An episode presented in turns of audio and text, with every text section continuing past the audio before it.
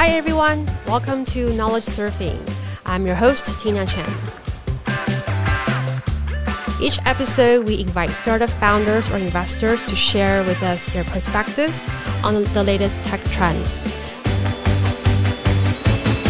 Today, my guest is Gabriel Yang.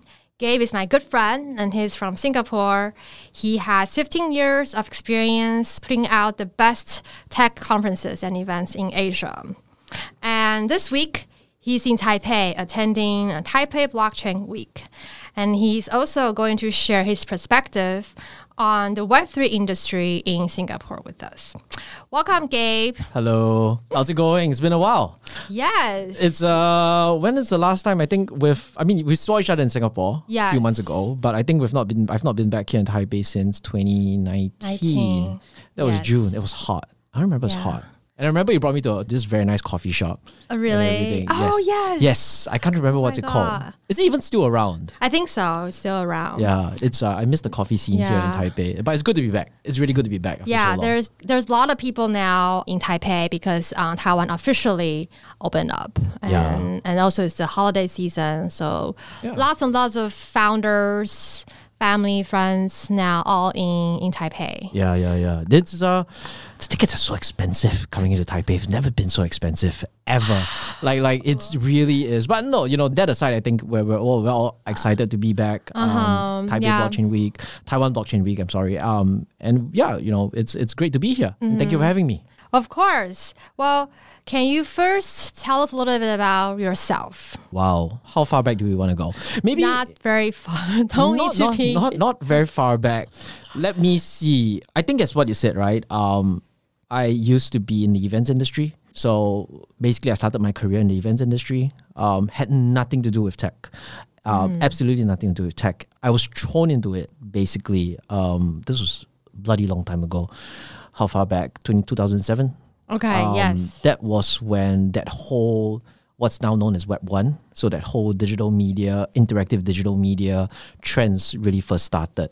Um, at a point of time, I was very much involved in the trade show, Okay. um, kind of like exhibition type of roles, and I was the youngest guy on the team, Mm-hmm. right?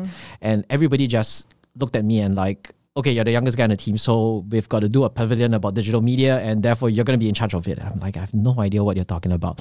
This was even before I think Lucas Arts was even in Singapore. So this was very long. And I think that kind of like perked my interest in, in mm-hmm. tech. Like like what's this thing going on? You know, what's this internet thingy that's happening? And that's really what really started it. And that gave me and something which I'm very grateful for is that it gave me the base knowledge when you could talk to people when you can have conversations with not just industry partners, associations, but sponsors, exhibitors, because you can't go to them. And I think it's a very important, I think one very important skill set, skill set I really learned that really helped with my career was the ability to absorb what people were doing and at the same time have conversations with them. So fast forward till when we first met, um, 2011, 2010. yeah. Yes. And E27, E27 very- days. E27 days. So, so for those who don't know, E27 used to be the TechCrunch of, of Asia. Uh, we had a media blog as well as an event. So I was the first events director there.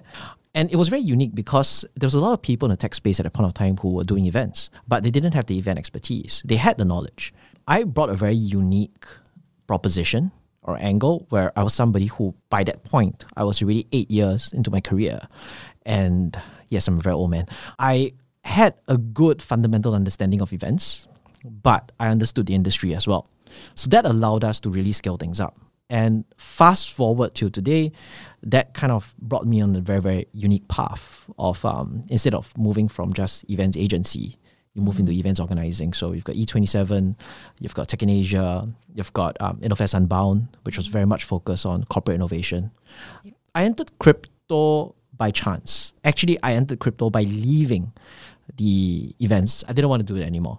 Right. Um, I, I, I told myself at a point of time I would stop doing events when I'm 30. Um, I kind of delayed that goal a little bit. Um, I didn't stop until I was 35. Uh, we started a marketing agency in Bangkok with some friends. So we're doing online marketing, kind of like traffic arbitrage. Basically, that means that we we try to buy and trade um, internet traffic Okay. uh, for ads and everything. what happened around that period. So that that's fast forward to 2016, and we got introduced to crypto because we were using Bitcoin to pay our developers In Thailand. Um, outside of Thailand. So Wow. our developers were basically in very exotic countries. People Okay. we first got to know on Upwork.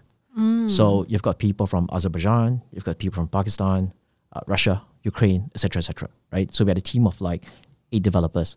Most of them wanted to be paid in Bitcoin, and we were agreeable to that because it didn't make sense sending money transfers, right? Because um, you have to go through many loopholes. You get questioned by banks, and at the same time, you got to pay all those crazy, you know, TT, uh, uh, basically telegraphic transfer rates, right? Um, actually, I just said this on a panel this morning. Uh, we were doing, if it's a very very good month, we were doing somewhere between five to seven thousand US dollars a month just on TT charges. And from a talent perspective, um, that's probably you know three four people's sense. salaries. Yeah, it didn't make sense. Um, so we were totally fine with the Bitcoin stuff and doing it. So when people say, "Did you enter the industry at a point in time?" I was saying, "Yeah, no, well, not really. We didn't really enter the industry at a point of time. We we just saw it as like we never said like, oh, this Bitcoin thing. You know, we're just, we're just gonna buy a lot of it and sit on it. It, it wasn't that. It, it was just that. Oh, there's this Bitcoin thing. Okay, let's figure out how to buy it. Right? And It we was went. because your engineer request to be paid by Correct. it. Correct. And what was the price of Bitcoin in 2016? Was it Wow, five hundred. really? Yes. Yeah. Wow. So so for us it was like so so we paid them in US dollar denominated Okay. um, amount. So for example, two thousand US dollars. So we'll just pay them two thousand dollars worth of Bitcoin at a point of time. So at the Right. time, it was four Bitcoin. Or something. Yes, correct. So we were like sending Okay. it. Yeah. So um fast forward they they quit. Um I Mm. think because they're probably still richer than me uh, right now. and we we got approached by a partner of ours um, in the marketing space, in the affiliate Mm. marketing space, who were like, "You guys are based in Bangkok. We want to have an experiment trying to run a crypto conference." And I said no, right, because I retired from it. Um, after a while, we, I got convinced, and I was like, "Okay, I'm just going to do this once." Right. right? I'm just going to do this once because there seems to be an opportunity. And we ran a conference November, December 2017 Uh-huh. um, in Bangkok. We that was I think probably the That was a height, height of? ICO Of that cycle. Yes, height of Yeah. that cycle. We ran one. We we uh, to be honest, we were so worried about scams, and we didn't know who to trust because we were Mm. very new about it. We know we had friends in the industry at that point of time because there's a lot of people from there were really some people from Web two coming into what we now known as Web three. So so these people became our speakers, right? But we just decided not to take on any sponsorship. So we were like, you know what, the, the capacity of the venue is two thousand. We'll just sell tickets, right? And if we break even, it's a good experiment. Um, not only did we break even, we made money, right? And that Because was there were a lot of correct participants, right? yeah, a lot of participants and everything, the and and, and people paid tickets. Like, and, and you don't see that in tech events anymore. Everybody wants a free ticket, right? And and these are people who are like, you know, just sold tickets, and we made money, and we're like, wait, there is a business model here. Like, how is this possible? And, and at a point of time, simultaneously, what's happening is the Cambridge um, Analytica scandal, right? Or About you know, like Facebook privacy and everything. So the whole social media advertising algorithm changed, which caused a lot of us. We still made money, but it was just harder to make money, right. right? So we were also looking at like what do we do? So mm-hmm. simultaneously, this was happening, and, and this was happening at the same time, which with this meaning the, the, the crypto mm-hmm. events organizing. And we also started to notice like, wait, the people who are doing it, you know, it's, reminds me of tech in 2010. Like they aren't very good mm-hmm. at what it was, at what they were doing. And we were like, why don't we just make this into a business? So we just pivoted the entire team.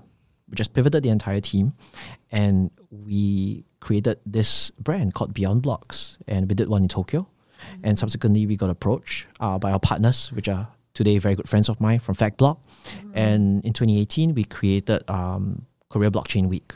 Right. Uh, Korea Blockchain Week is very, very unique in the history of uh, crypto in Asia because before Korea Blockchain Week in 2018, Blockchain Week as a concept did not exist. so you invented. I, I wouldn't say invented. We we kind of we kind of like you know, Korea Blockchain Week was a marketing tool, mm-hmm. right? To try nothing happens organically. I, I think we have to know this that in tech, nothing happens organically. What Right. happened was that we called it Korea Blockchain Week. We had a flagship conference and we were convincing people around us to do things around that week. So it wasn't as if that, oh, it's Korea Blockchain Week because we've got 10 events happening. We had no events happening. We literally had to go out there and tell people we are doing this. And, and the good Like news, when, when was that? Was that 2018. 2018? But then Yes, that's when the market crashed. Correct. Correct. So we were very worried. We were very Yeah. we were like, we are timing this wrong. Nobody's gonna cannot show. time the market, right? I think by end of 2017, Bitcoin went to was it tw- 20, 20K? oh, well, it didn't really hit 20k. It hit 20k in Korea, 19,000 19,900 something. And yeah. then 2018, you went to what? 15. 15 Yes. hundred. Correct. And Everything. the world everything- collapsed. Yeah, the world collapsed. I mean, the world collapsed also because all the altcoins, shit coins, whatever you want to call it, from ICOs were all going down, right? You know, case in point, you had things in the, you look at the top 10 list, you know, Binance Coin, BNB, all these people were not even the top 10 at a point of time, right? Who was in the top 10?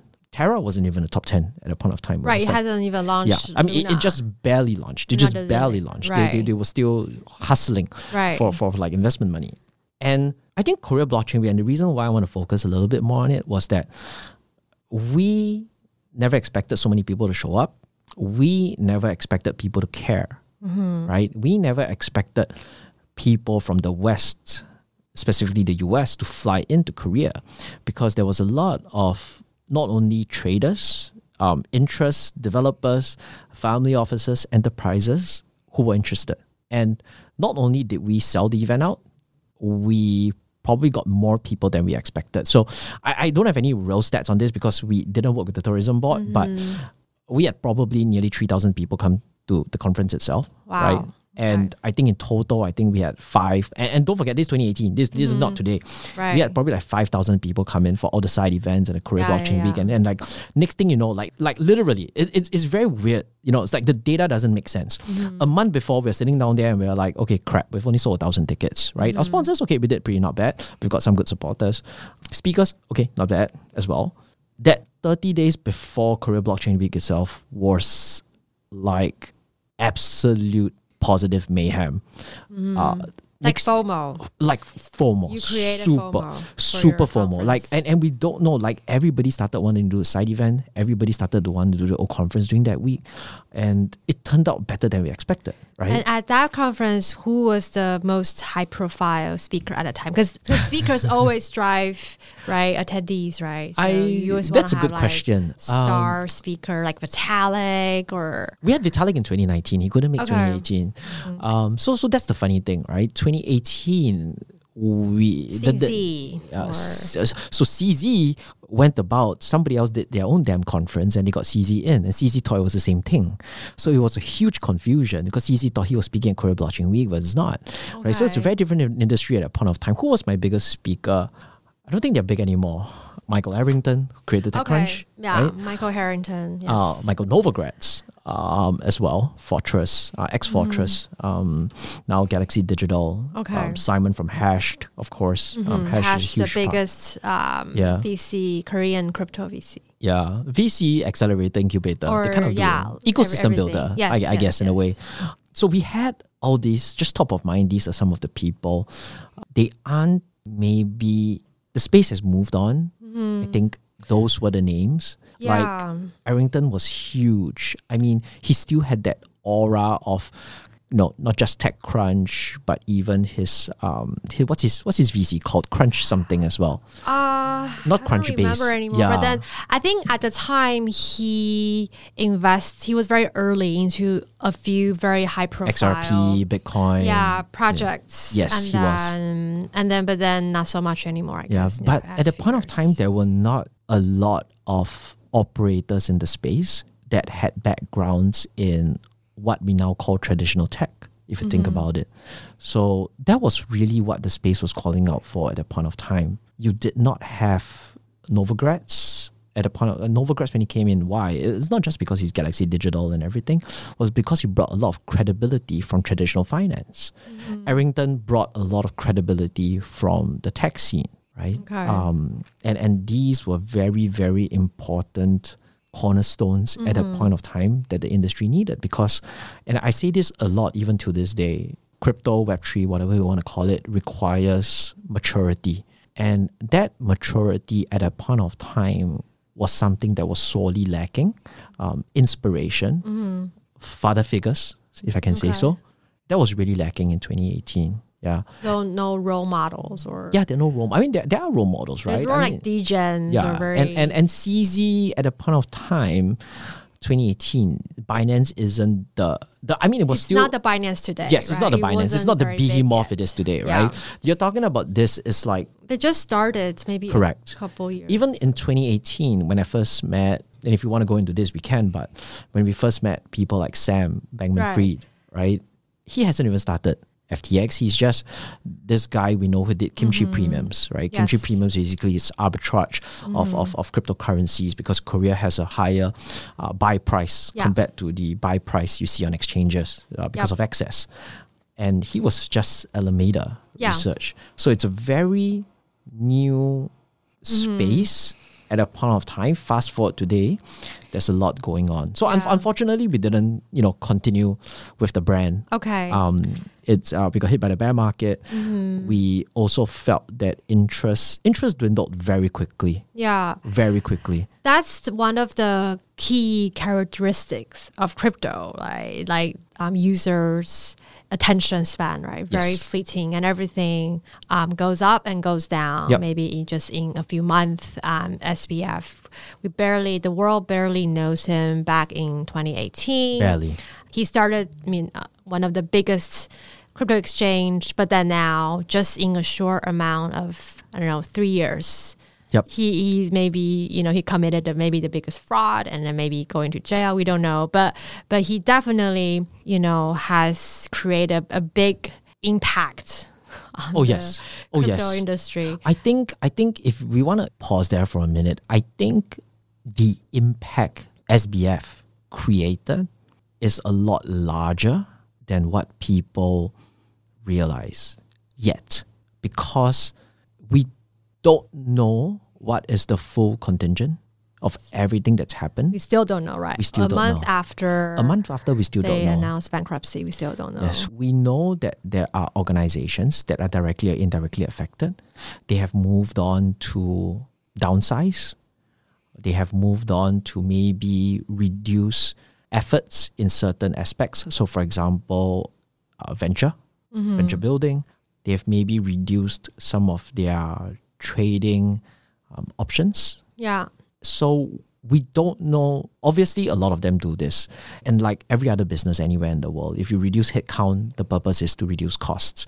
And so that you create a longer c- runway because you've got more capital. Now the question here is how long more is that runway? Have you created a runway that probably had three months to go to six months? And if you nothing positive happens to the business in the next six months you might see a lot of fallout happen to that. So we, we don't know. We, hmm. and the truth is, we don't know. Everybody has been affected by it one way or the other. Hmm. And it doesn't really matter whether you're a trading prop firm, whether you're spot markets, whether you're NFTs. Hmm. Nobody knows where, how bad things will turn out. Now, that being said, is there money sitting on the sidelines? Is there still investors waiting to deploy? Is there still dry powder even from retail side of mm-hmm. things? Yes. Easy answer to that is yes. Mm-hmm. The point is nobody knows where to deploy. And if I would touch on that, the very funny thing, and, and you mentioned it, it's a very speculative space. Mm-hmm. The lack of activity is also because if you think about it, there is nothing to speculate. Like, for example, you look at the price of just Bitcoin and Ethereum. After everything that's happened, and even with all the Genesis trading FUD that's happening, for some reasons, Bitcoin and Ethereum prices are more or less stable. In mm-hmm. fact, it's probably taken a slight upward tick, right? It sits at 17,000 US dollars a Bitcoin right now. In the past, if something like this happened, we would see probably the mother of all crashes, and it's not mm-hmm. happened. And I think it's a good thing. It means a lot of the speculation with regards to trading has been taken out of the market. So a lot of leverage is, has been taken out of the market, right? A lot of fake leverage um, has been taken out of the market, especially. I'm speaking from it from an options perspective. Mm-hmm. So, is this the end? I doubt it, but I am pleasantly surprised Yeah. that you know we we aren't having a more somber conversation right, Right. now. Yes. Yeah. So okay. So you've been in the industry since twenty, I guess, sixteen, and Throwing Conference, twenty eighteen. So it's, it's been several years now, and and all this time, I think you know, in Asia, and we we know many countries are are trying to be the crypto hub, right, of Yep. Asia. There's Singapore, Hong Kong, um, Dubai. Yep. And so, in your opinion, do you think, you know, which country is the crypto hub? Would you say Singapore? If there's a founder who wants to start a Web3 startup in Asia, would you recommend this person to come to Singapore to start it? Why or why not? Hmm. I think it's a very to answer the question, it's not just from a industry standpoint or a business standpoint. I think one has to acknowledge that when a founder moves to a particular city, it's also motivated by his surroundings. And maybe to take a step back, after I did Beyond Blocks, I actually quit. So basically, I quit my position, I gave up my shares and everything. And the funny thing was that the last time I saw you in 2019 was actually where I got approached to join Blockshow. So Blockshow was owned by Cointelegraph, and they Okay. offered me a head of strategy role. Um, I quite love I quite loved that role actually. Of, of all the, the the roles I did in, in conference organizing, especially in the crypto space, it was a role I really really loved because it was a head of strategy role. So it wasn't it was a role that basically I had one mandate, and that mandate was to how can we how can you make us better? How can we make us better when it comes to the quality of content being produced, the events that we run, the people we hire, and everything like that. So it was a very very unique, and and also on the strategic side, how can we help Block Show take the next step? And the result of that vision basically got me and and I really knew the guys at that point of time. We were just never close. So that was probably one of my first professional interactions with MAS, which is the Monetary Monetary Authority of Singapore, better known as um, the central bank in Singapore. And they hired me basically. So fast forward to 2021, you know, COVID and everything happened. They, they basically hired me. So I was there for eight months. Um, I couldn't take it any more than eight months. yeah, it's fine. We can record this. Um, it- it's, it's, it's not for me. It's so not that's for the government entity that regulates uh, Correct, cryptocurrency in Singapore, right? Correct. Uh, uh, not just Singapore, but they also have obviously because Singapore so they have a big say. Um, and the reason why I'm explaining this is because I think this this gives some rationality to the answer I'm about to give. yeah. And I'm from Singapore, so I may sound biased, but I don't see why Singapore is a bad place. Neither am I saying that Hong Kong or Dubai is a bad place. What I do want to say though is that each founder or each business has a motivation. Singapore is great for crypto founders because, simply put, quality of life Okay. right? Um, can your kids go to school there? Yes. Can you find an apartment that is of suitable size? Can you live a good life? Okay, it's not the most fun place. Honestly, Taipei has way more to do at night, right? Thank you. Thank you. Um, that aside, and if you want to get around anywhere in the world, Singapore is a very, very convenient location if you think about it. So, I'm, and I haven't even started talking about the industry itself. Now, with that, and if you look at it, who you, similar to probably Silicon Valley, you would also want to be where other founders are. You would also want to be where the money is, the investors are, uh, the corporates are, and everything. And this crypto hub analogy isn't anything new because for the longest time, Singapore has always been trying to attract talent. So there is an ecosystem there, there is an industry there. Now, is it the easiest place to start a business? Probably yes. Is it the easiest place to run a business? No, because Singapore is a very small market. So if you have a business and you intend to use Singapore as a place of expansion, it's going to be tough. Um, talent is expensive. I'm not cheap, for example, right? Of course. Yes. Yes. So so that's a very good example. But the equivalent of me doing something, uh, if there's so there is a clone of me anywhere Mm-hmm. else, it's probably going to be half whatever, you know, my my my current rates are and everything, right? So that's a consideration as well. But the quality of top level management talent is there. There and also not to mention the the very friendly tax Yes. regulation. Yes, correct. So that's another thing. You're absolutely correct. So It's important yes, the uh, regulation that that no really capital gains attracts- tax.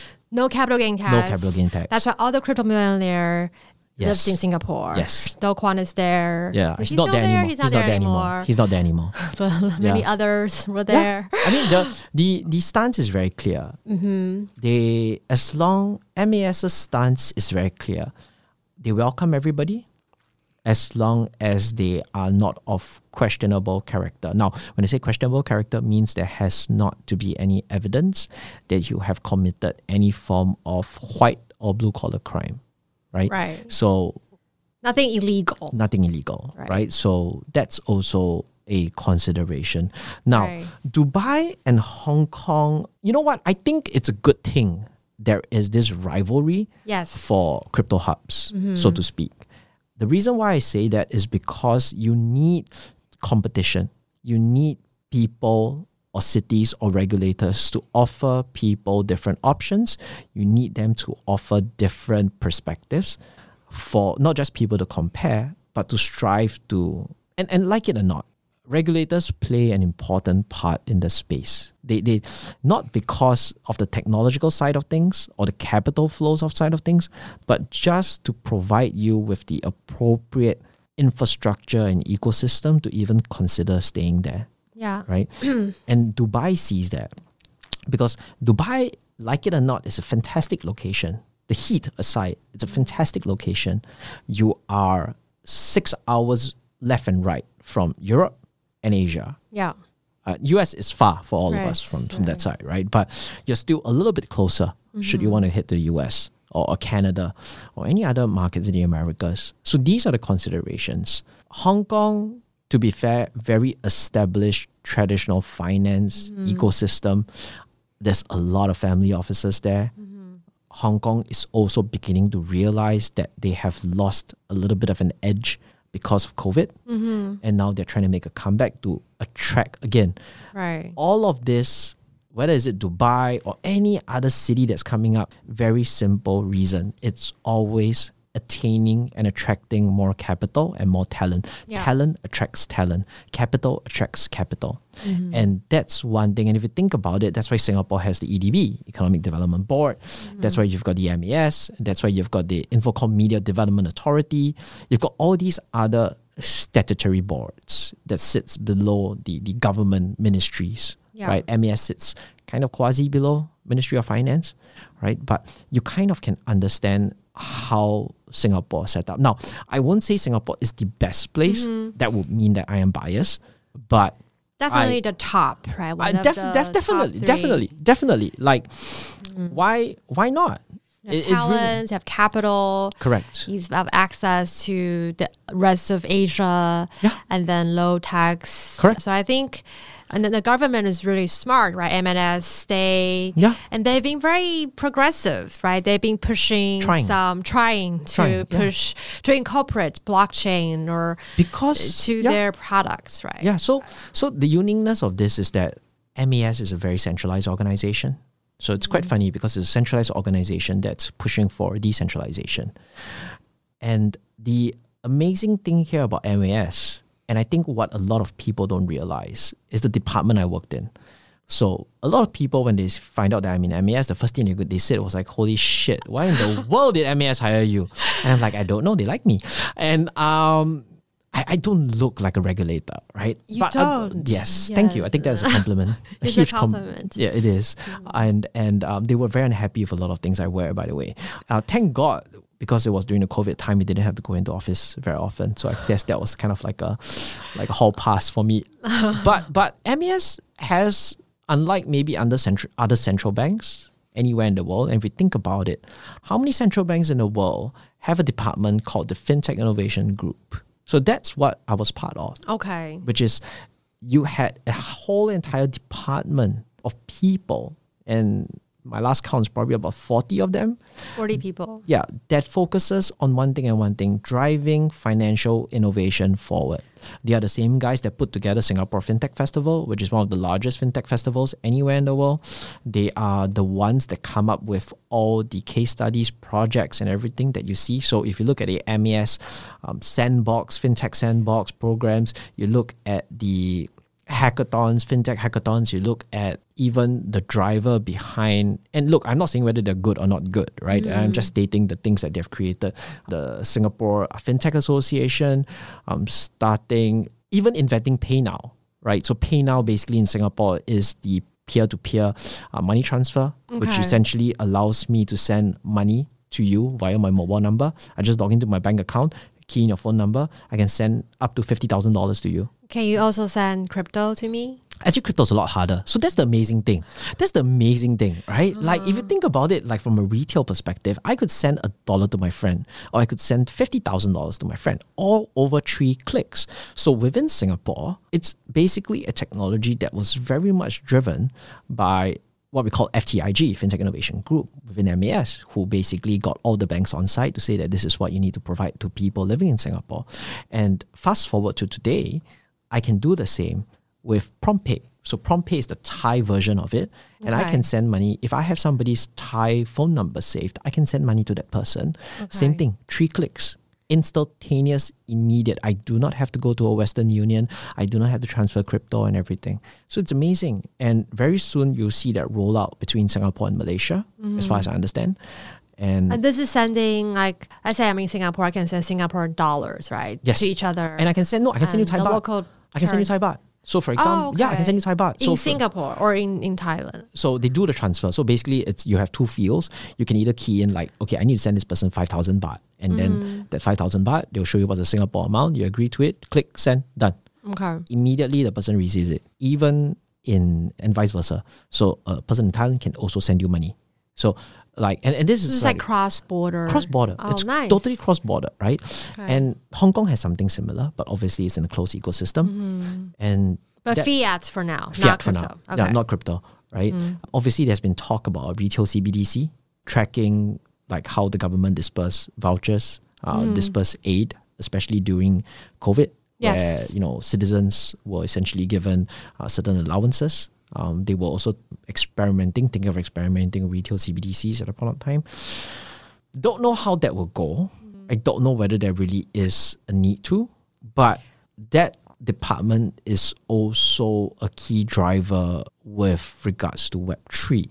So, for example, those of you listening can just Google this. Uh, Project Ubin is probably one of the first. In fact, I think they were the first bank to, ex- uh, sorry, the first central bank to experiment with distributed ledger technology, better known as blockchain. And of recent times, Project Orchid, which is more CBDC driven, central bank digital currencies. And a last one is Project Guardian, which is basically how can banks and third parties transfer not just wealth, but also capital transactions between each other in a decentralized way. So that means, you know, peer to peer cutting out um, third parties having permissioned liquidity pools. Permission liquidity pools means you still have a liquidity pool that's very famous in DeFi. But the difference here is that everybody's KYC before getting access to that liquidity pool. So they're experimenting with a lot of these kind of things. Yeah, it's truly progressive, right? It is, it Like is. You're tokenizing government bonds. You're using blockchain-based payment, clearing, and settlement. It's it's very very. It's a lot. Cool, It's a lot. It's a lot. The the adoption still is a bit left to be desired. Yeah, it is. I mean, at the end of the day, It's you can create new, you create a. I mean, think about it, right? Like, and, and if you actually think about blockchain, and not even blockchain, let's let's go back to the original days of what tech is nowadays built on. Your social media and everything is built on is built on on servers, databases, MySQL, MariaDB, and all these things. And if you think about it, how long did it take for them to be overtaken by AWS? And even before that, how long did it take for them to overtake the likes of Sun Microsystems and all of this? You're talking about organizations that are so embedded in tech. And fast forward to today, you are walking into any major corporations and you're telling them, you know what, you don't need your servers anymore. You probably need the AWS um, to as a backup and to also run your, your your your nodes and everything. And you know, your entire ecosystem, your entire database, your entire sales pipeline can be run on the blockchain. It sounds fantastic. Try doing it. You're essentially this is beyond just putting people out of jobs. It's like how do you even do it? How do you even port that much data over? right? And and obviously we start talking about things like oracles and link ups and bridges and everything like that. But like Yeah, it's too much. it's too much. It's too much. It's too much. Like you probably and I think Balaji says it the best. Now is probably the best time to start something new because you're gonna spend more time convincing the incumbents to use Web3 in a meaningful way right? Right. It's not that it's without merit. We have to also take two steps back and think about how am I going to implement this into an organization that hires anywhere between 10,000 to 100,000 people. It's a pain, huge pain. Yeah, yeah. So now we, we cover, you know, how the government of Singapore is trying really hard to Yep. embrace this technology, try to make it more efficient. Um, what about the, you know, the people of Singapore or corporation, you know, after what happened, you know, with FTX? Wow. I know a lot of users, Singaporean users are, are using the exchange. Yep. I think Binance is blocked, right? So, so after the the whole FTX fallout, are you seeing, you know, you, people start to become very cautious, Yes. you know, and turning more conservative? Yes. Okay. And people are more conservative because they're all afraid. People have taken money off exchanges, whether is it local exchanges such as CoinHako, which is the largest exchange in Singapore, or taking it off things like crypto.com, even Binance. Now, Then where do they take it? Like they they they, they, they say they store it themselves. They like oh, they discover the fiat. their- They they call it they, they store it in their in their in Trezor, or in their Ledger, Ledger. MetaMask, everything like that. But you know what? I'm just gonna go on record say it's temporary. temporary. Okay, put it this way. It's there's fear because of everything that's happened. If we're gonna have this conversation a year from now, and if I tell you that you need to keep taking your crypto out of your ledger, put it on exchange, or you need to buy more Bitcoin, or you want to trade a perp between your Bitcoin and ETH or, or whatever, or, or AVAX or whatever it is out there. I mean, and, and this is like on the account that technology, that, that aspect does not progress. You know how painful it is? You know, it's not exactly the best user interface yet. Right. After a while, people risk and reward. It's it's crypto is always risk and reward. And if people are gonna say that, you know what, it's just easier for me to just leave my stuff on exchange so that I can trade anytime. Because there is a chance when I wake up the next day, I'm gonna have a 30% yield on something. Mm. They're not gonna care about safekeeping their crypto because it's a risk and reward Right. right? Yeah. At the end of the day, they will do that. Now, the, the FTX thing, I think a lot of people are affected, and Hmm. it's it's well more than more than well covered in the news. But I do think from a Singapore perspective, there is something that needs to be said, which is now, I do not condone nor defend MAS or the industry in this. Mm-hmm. My view is more nuanced in that Binance was bad. People still want to trade, right? And when I say Mm-hmm. trade, not spot. Spot is just buying, selling. Yeah. I'm talking about people who want to do options, derivatives, whatever it is. Mm-hmm. You look around, what is the next reliable platform to do this? FTX. Yeah. Does SBF look like a reliable person because of the money and the people that have backing him? Yes. Yes. And on top of that, from a Singapore lens, okay, regardless whether they, and, and they do not have, don't forget, FTX does not have a payments license in Singapore. So you are neither encouraged nor discouraged to use FTX. Mm-hmm. However, from Singapore, if you're in Singapore, from an optics perspective, you're like, look, Temasek invested in them. Yes. BlackRock invested in them. And you'll be like, if they invested in them, these guys should be fine. Yeah, because right? Thomas Temasek is the Singapore support or sponsored fund, right? Yes, correct, Right. correct. So first myth um, so Singapore has two funds, right? Uh, GIC and Temasek, right?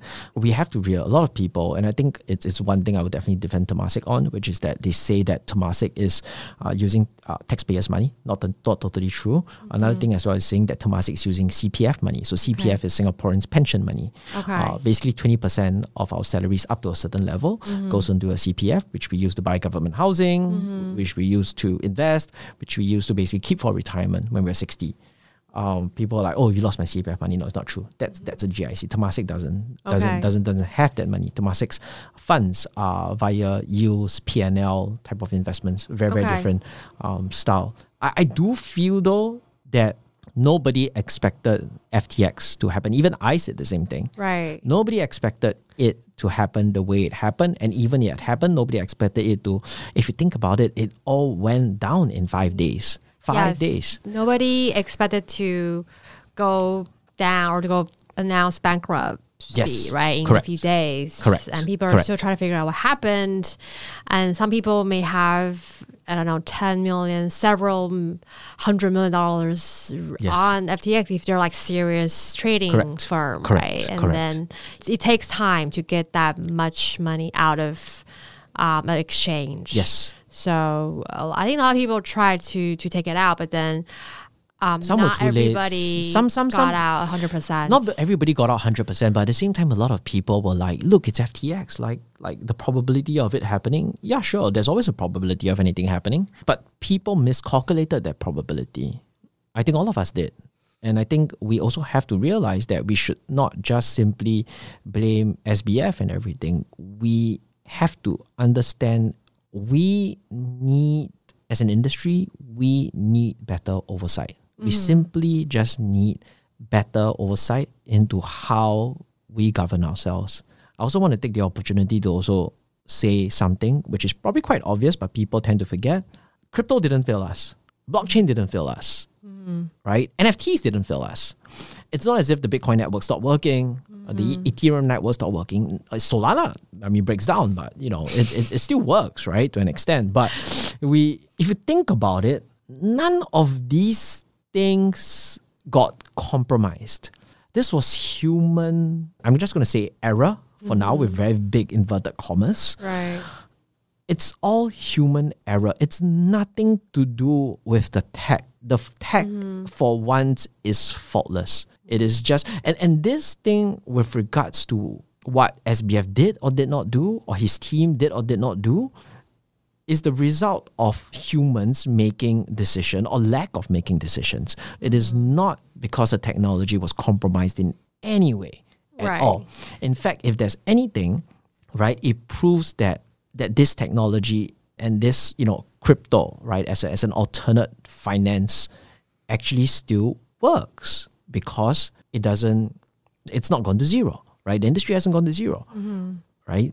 So we have to take these kind of things into consideration as well. Yeah, I I think, you know, to try to think of it from the bright side, right? Like, you know, more regulations coming and and hopefully, right, we there will be less fiasco like this this magnitude that, that shocked the industry and, and cost people's savings. Um, so I, I think, yes, short term, everyone suffering financial loss and mentally distraught. Yeah. But hopefully, long term, it brings more um, better regulation, and, and user can become more cautious and. Uh, And we need to hold ourselves to a higher standard, if I can say so. Yeah.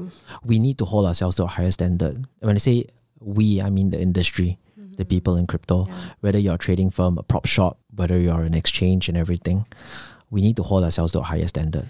And it's something I think, I'm trying to recall, I think we both, together with some people, were having this exact discussion many years ago in the tech industry. Mm-hmm. And when we were all just still doing startups and everything, that one of the things that really annoyed me at a point of time, and this was like what 2011, 2012, was that we just need to hold ourselves to a higher standard. We need to hold ourselves to be more accountable. We need to make ourselves more accountable. And I know it's a very raw and large vision, but that doesn't mean it's not possible. We need the industry itself needs to be before government regulations come in. And, and don't get me wrong, it will come in and it will come in hard mm-hmm. and tough and it will be more than a prick in your skin and, everything like that. 100%. There's probably going to be a case where regulations come in and, and they'll purposely make it so tight you probably can't breathe normally before they start relaxing it again mm-hmm. right depending on how they what happens in the industry but regardless of whether that happens we need to hold ourselves to a higher standard. We need to make sure that people held i wouldn't say accountable but policed. We, we need to know. Sometimes this industry is so obsessed with making money. And look mm. every single industry is, is obsessed with making money. Let's not get it wrong. But we also need to sometimes ask ourselves if it's the right kind of money. Mm. And thing that annoyed me the most in 2018 was the amount of people that were trying to make short term gain mm. without thinking of the long term. Right. Okay, one last question. Sure. What do you think, you know, is going to be the next killer product that brings back the next bull market? The last cycle or last year we had NFT, we have Axie, we have Game GameFi. Mm-hmm. You know, what about the next cycle? What do you think might be the main driver that brings in new waves of users into Web3? I don't know. I It's a very hard question. it's it's I mean like I, I think it's harder to say I don't know. Mm-hmm. It's gonna be Reddit, you know, airdropping those cute avatar to use. Like If my was- husband got one, he was so excited. He's like, I know, oh but God, it, but if it was so si- if it was so simple, everybody would do it. If if that was what it needed for mass adoption, everybody would do it. People look at Reddit. Have we forgotten CNN trying to do an NFT and now they're trying to refund the people partial payment? I think CN and NFT just doesn't really like. It doesn't, but match. but you know they tried, right? And I'm saying is that what's the anything I say is gonna be speculative at this point of time because the space moves so quickly. Mm-hmm. Would I ever expect any time in the past that I would be s- seeing a monkey JPEG go for 200 ETH? I would say you're absolutely nuts. Mm-hmm. But it's also the same at the same time, I've also come to appreciate that you can't make predictions in a market because you've got no idea. You really have no idea.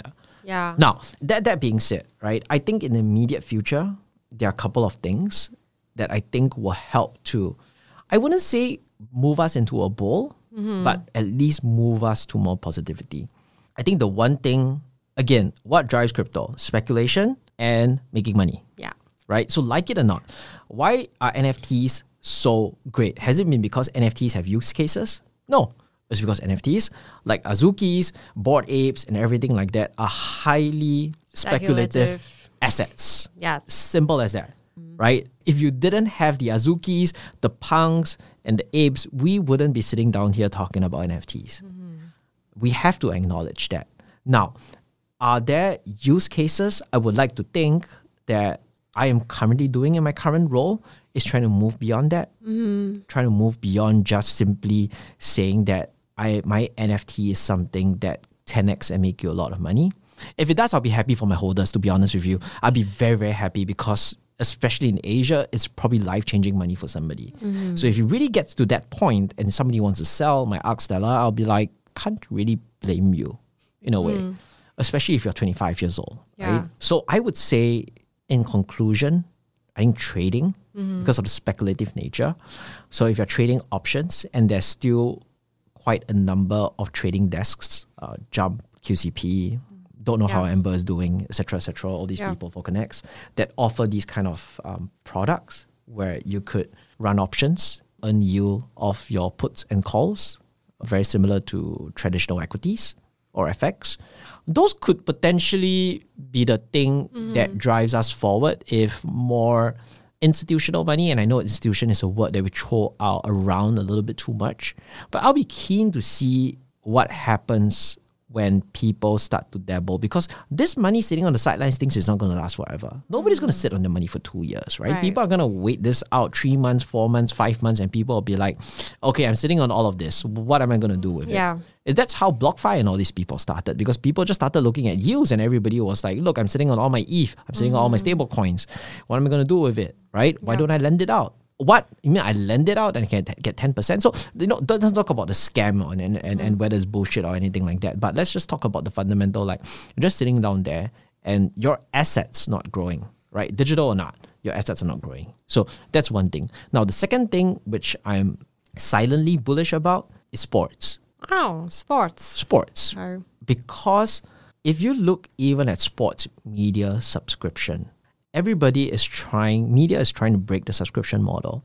And I'm not saying it's a perfect model, but if you look at what The Athletic has done and got recently acquired by the New York Times, The Athletic used to be the premium um, sports coverage website, and you can't access any content unless you pay, right? And what has happened is that they have an entire community. Like, let's not talk about the quality because although some people say, you know, because New York Times took them over the quality shit now, blah, blah, blah. But the fact of the matter, they have a community. Now, sports is all driven by fandom. And like it or not, we all have communities in sports ready.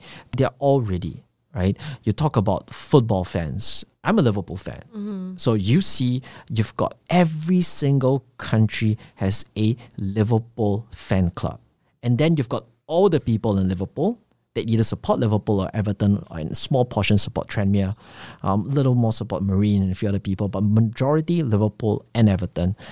These are all communities. Now, at the same time, you've got all these, again, like it or not, fan token communities and you've got the combination that's ready to to really you know there is there is going to be a combustion of sorts and i think sports will be huge how many people just football how many people watch football or soccer if anybody's from the us listening please don't use this word it doesn't exist um, is the fact is you've got somewhere between three and a half to four billion people are football fans so sports to me huge Yeah. huge and it's probably something I wouldn't say drive the market, but create a use case.